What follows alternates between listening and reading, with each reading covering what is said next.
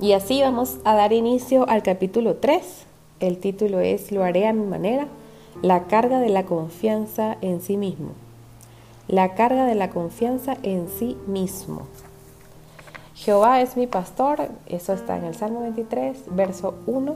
Vamos a ver qué nos dice el autor en este capítulo. Dice que puede manejar un palo de golf como Tiger Woods. Es mucho decir. ¿Espera marcar un gol como Joy Montana? Tendrá que esforzarse mucho. ¿Y usted, señorita, aspira a llegar a ser la próxima Mia Han? Me alegro. ¿Y yo? Mm, bueno, yo en realidad... Hay un individuo que ha captado mi atención, hace que me acuerde de mí. Probablemente nunca lo ha oído nombrar. Si alguna vez vio el abierto de Gran Bretaña de 1999, sí, el de Escocia. ¿Recuerda el jugador que tenía siete golpes a favor para el último hoyo? Ese mismo, el francés, Jan Van de Velde. Estaba a seis golpes y a 480 yardas de un campeonato. Ese campeonato de gran importancia, todo un fajo de billetes y un lugar en la historia. Todo lo que necesitaba era marcar un 6 en un hoyo de A4. Yo podría tirar un 6 en un hoyo de A4. Mi madre podría hacer un 6 en un hoyo de A4. Este tipo podría tirar un 6 con una espumadera y una banana. Díganle al que graba los trofeos que caliente más su pluma y practique su B. Necesitará dos para escribir Jan van de Velde. Es cierto que el hoyo no era fácil, estaba cortado tres veces por un arroyuelo que en realidad era pantanoso.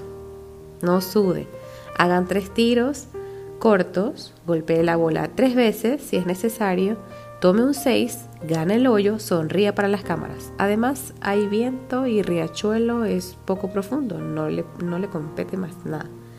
Ah, pero los franceses les gusta coquetear. Van de Velde saca su mm, madera 1 y en alguna parte del campeonato un aficionado sentado en un sillón, seducido por la idea de dormir debido a la ventaja de siete golpes, abre un ojo y se pregunta, ¿tomó la, de, la madera 1? El Caddy era un parisino de 30 años llamado Christopher, con un inglés no muy pulcro con una barbita que parecía pincel de pintor y pelo blanquecino bajo su gorro. Pienso que él y yo querríamos ser espectaculares, confesó más tarde. Van de Velve lanza la bola a medio camino de la Torre Eiffel. Ahora tiene 240 yardas hasta el césped, con nada más que hierba larga y angustia en medio es seguro que hará un tiro, un tiro corto para regresar a la calle. La lógica dice no busques el césped. El Golf, Golf 101 dice no busques el césped. Todos los escoceses en la galería dicen, hey muchacho, no busques el césped. Van de Velve dice, buscaré el césped. Saca el fierro 2 y el golfista del sillón, del que les decía que lo miraba desde lejos, abre el otro ojo y un fierro 2. Se asombra. Quizás tiene la, la T en la playa y quieres alcanzar el Caribe y los espectadores están en silencio. La mayoría por respeto, unos pocos oran. El fierro 2 de Van de Velve se convierte en un fierro hacia adelante y se escucha juac, clac, ploc. La bola hace carambola en las tribunas y desaparece en el pantano. Ese pantano que tiene una vegetación tan alta como para ocultar un duende del césped. Su mentira hubiera hecho crecer la nariz de Pinocho. El siguiente tiro cae en el agua y el siguiente en la arena. Balance de daño. Ha recibido cuatro golpes y una penalización. Ha gastado cinco y no se encuentra en el césped. Adiós a ganar el hoyo. Ahora está orando por un 7 y un empate. Para gran alivio del mundo civilizado, Van de Belve hace el 7. Usted se preguntará si alguna vez se recuperó del riachuelo. Perdió el partido. El golf, como los shorts de nylon, revelan mucho sobre una persona. Lo que el hoyo 18 reveló sobre Van de Velde hace que me recuerde de mí mismo. Yo he hecho lo mismo. Todo lo que necesitaba era un fierro 5, pero tuvo que sacar el de madera, 1. O en mi caso, todo lo que necesitaba era pedir perdón, pero me puse a discutir. Todo lo que necesitaba era oír, pero me tuve que abrir la boca. Todo lo que necesitaba era ser paciente, pero tuve que tomar el control. Todo lo que necesitaba hacer era dejárselo a Dios, pero traté de arreglarlo todo por mí mismo. ¿Por qué no dejar el palo 1 en la bolsa? Sé lo que habría respondido el Cady Christopher. Creo que él y yo, Max, querríamos ser espectaculares. Mucha soberbia, demasiada independencia, demasiada confianza en mí mismo. No me hace falta tu consejo, Juac. Esto lo manejo yo solo. No necesito un pastor, gracias. Plop. ¿Puede identificarse con esto? Somos Jan y yo los únicos con que convertimos eso en un himno famoso o esa canción de Frank Sinatra que dice a mi manera. Somos los únicos dos que arrastramos de aquí para allá el cofre de hierro de la confianza propia? No creo. Los humanos queremos hacer las cosas a nuestra manera. Olvidamos la vía sencilla, olvidamos el camino común, olvidamos el mejor método, olvidamos el camino de Dios. Queremos hacer las cosas a nuestra manera y según la Biblia ese es exactamente nuestro problema. Todos nosotros nos descarriamos como ovejas. Cada cual se apartó por su camino. Eso dice Isaías 53, 6. Nos cuesta pensar que una oveja sea obstinada. De todos los animales de Dios, es el menos capaz de cuidarse. Las ovejas son tontas. ¿Ha conocido algún adiestrador de ovejas? ¿Ha visto una oveja que haga cosas entretenidas? ¿Sabe de quién? De alguien que haya enseñado a alguna oveja a retosar. ¿Ha visto un circo que anuncie a Mazadón y sus ovejas saltarinas? No, son tontas. También son indefensas, no tienen colmillos ni garras. No, no te pueden morder ni correr más que tú. Por eso, nunca vemos que una oveja sea la mascota de un grupo Hemos oído de los carneros de San Luis, de los toros de Chicago y de los halcones marinos. Desearon. Pero que las ovejas de Nueva York, ¿qué pasó con ellas? ¿Quién quiere ser oveja? Ni siquiera podrías lograr un grito decente para la, para la barra. O sea, para la barra. Eh, algo así sería somos las ovejas, sí, sí, sí, ni siquiera pío de nosotros vas a oír. La victoria es tuya, lo vas a conseguir. Pero ponte a contarnos si quieres dormir. Algo así sería una barra de ovejas. Pero, peor aún, si las ovejas son sucias. El gato se limpia, el perro también. Vemos a las aves que se bañan, el oso también en el río, pero una oveja ella se ensucia y así se quedan. ¿No podría David haber pensado en, una mejor metáfora? Claro que sí, después de todo, superó a Saúl y abatió a Goliat, pero no lo eligió. No eligió ninguna otra cosa que no fuera una oveja. Algo así sonaría ese salmo. Jehová es mi comandante en jefe y yo soy su soldado. Eso nos gustaría más. El guerrero recibe un uniforme, un arma y quizás una medalla. O decir, Jehová es mi inspiración y yo su cantor.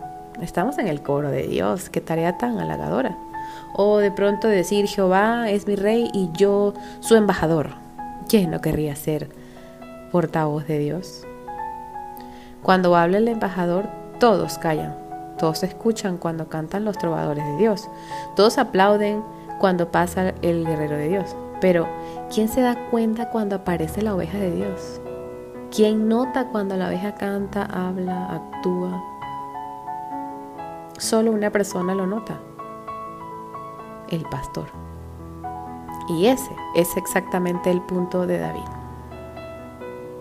Cuando David era un guerrero, cantor y embajador de Dios, buscaba una ilustración de Dios. Recordó sus días como pastor. Recordó su atención preferente por las ovejas, de día y de noche. Recordó cómo dormía con ella y las cuidaba. Su cuidado por las ovejas le hizo recordar el cuidado de Dios por nosotros.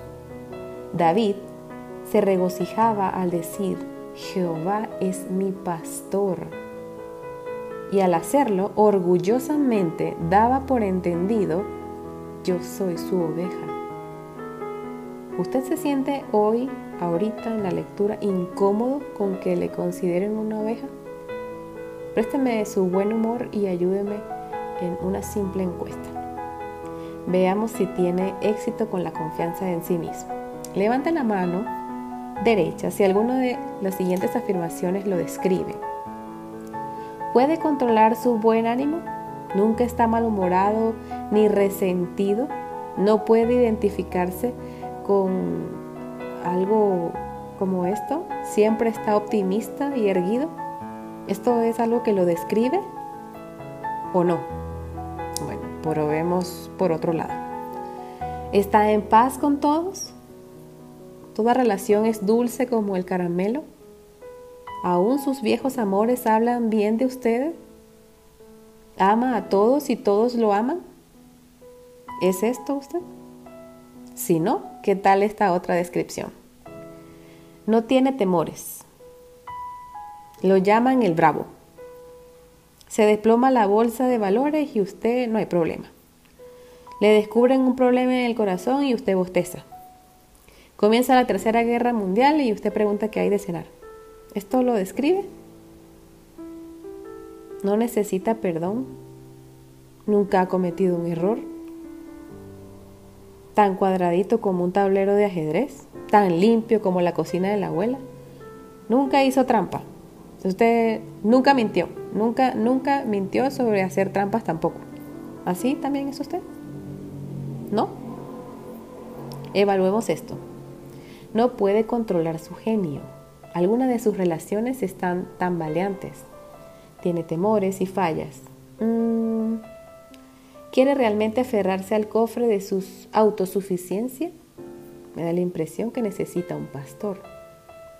De otro modo podría tener un salmo según esta versión. Yo soy mi pastor, siempre padezco necesidad. Voy de comercio en comercio y de psicólogo en psicólogo en busca de alimento y de alivio sin encontrarlo. Me arrastro por el valle de sombra de muerte y me desmorono. Le temo a todo desde, las, desde los pesticidas hasta las líneas eléctricas y comienzo a actuar como mi madre. Voy a la reunión semanal del personal y estoy rodeado de mis enemigos. Voy a casa y hasta mis pez de colores me desprecian. Unjo mi cabeza con Tylenol extra fuerte. Mi bacardí está rebosando.